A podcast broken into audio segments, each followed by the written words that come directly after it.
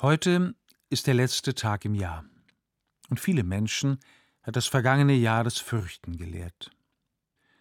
Fürchtet euch nicht. Mit diesem Wort des Engels beginnt im Lukasevangelium der Bibel die Weihnachtsbotschaft an die Hirten auf den Feldern bei Bethlehem. Wenn man mir als Kind sagte, hab keine Angst, dann hieß das meistens sowas wie, der Hund will nur spielen. Anders gesagt, es gibt gar keinen Grund, sich zu fürchten. Für viele Menschen aber gibt es Gründe zur Furcht. Vor der Krankheit oder den Kranken, vor dem Fremdsein oder den Fremden. Furcht vor Veränderungen des Klimas, vor Radikalisierung oder Terror, Furcht vor dem Scheitern im Beruf oder in der Ehe. Furcht vor der Spaltung der Familie, der Gesellschaft oder der Kirche und in allem die Furcht vor Sterben und Tod. Es sind Hirten, die als erstes von der Geburt Jesu erfahren, einfache Menschen mit einem unverstellten Zugang zur Welt. Menschen, die noch wissen, dass die Welt geheimnisvoll ist, nicht etwa deshalb, weil wir noch nicht alles herausgefunden haben, sondern weil es Dinge gibt, die wir prinzipiell nicht herausfinden können, sie bleiben uns unverfügbar. Und sie können sich nur denen zeigen, die dafür bereit und offen sind und die nicht schon allzu genau zu wissen meinen, was es geben kann und was nicht. Deshalb sehen Kinder manchmal mehr als Erwachsene, und deshalb wird jemand, der sich nicht lieben lassen will, nie wissen, was Liebe ist.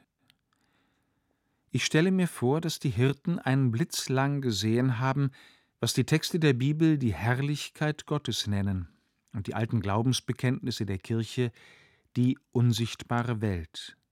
Die Engel und die himmlischen Heerscharen, jene Mächte und Gewalten, die im Gottesdienst der Kirche noch genannt, aber ansonsten außerhalb der Esoterik praktisch nicht mehr ernst genommen werden. Die Hirten sehen für einen Augenblick über unseren begrenzten Gesichtskreis hinaus. Sie schauen die himmlische Herrlichkeit, die uns nach dem Zeugnis der Bibel, der Mystik und der Lehre der Christen unsichtbar umgibt. Die ist schön und furchtbar zugleich, weil sie unendlich viel größer und mächtiger ist als alles, was unser eigenes Leben bedroht und gefährlich macht. Deshalb kommt Gott als ein Kind.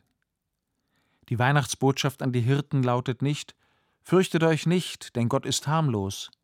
Nein, die Botschaft von Weihnachten lautet Fürchtet euch nicht, denn euer Retter kommt als ein Kind, in Windeln gewickelt.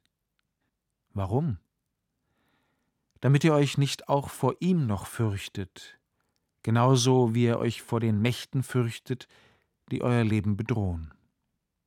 An Weihnachten geschieht ein Seitenwechsel. Gott wird in Jesus einer von uns. Gott kommt aus dem Jenseits ins Diesseits. Jenseits und Diesseits von was? Wenn Menschen vom Jenseits sprechen, dann meinen sie in der Regel den Tod oder das Leben nach dem Tod. Das macht Sinn. Aber Gott kommt nicht nur von jenseits des Todes zu uns, er kommt auch von jenseits all dessen zu uns, was tödlich ist, was unser Leben eintrübt und bedrückt, uns mutlos, untröstlich oder schuldig werden lässt. Mit der Geburt Christi beginnt eine neue Art der Gottesbeziehung.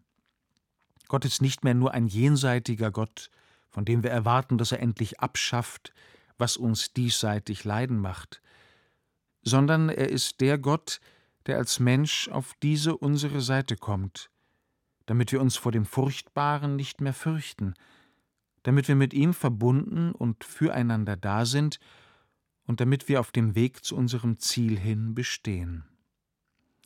An Weihnachten kommt Gott als ein Mensch in die Welt, damit wir Menschen in seiner geliebten und gefährlichen Welt mutig werden und uns nicht mehr fürchten als unbedingt nötig.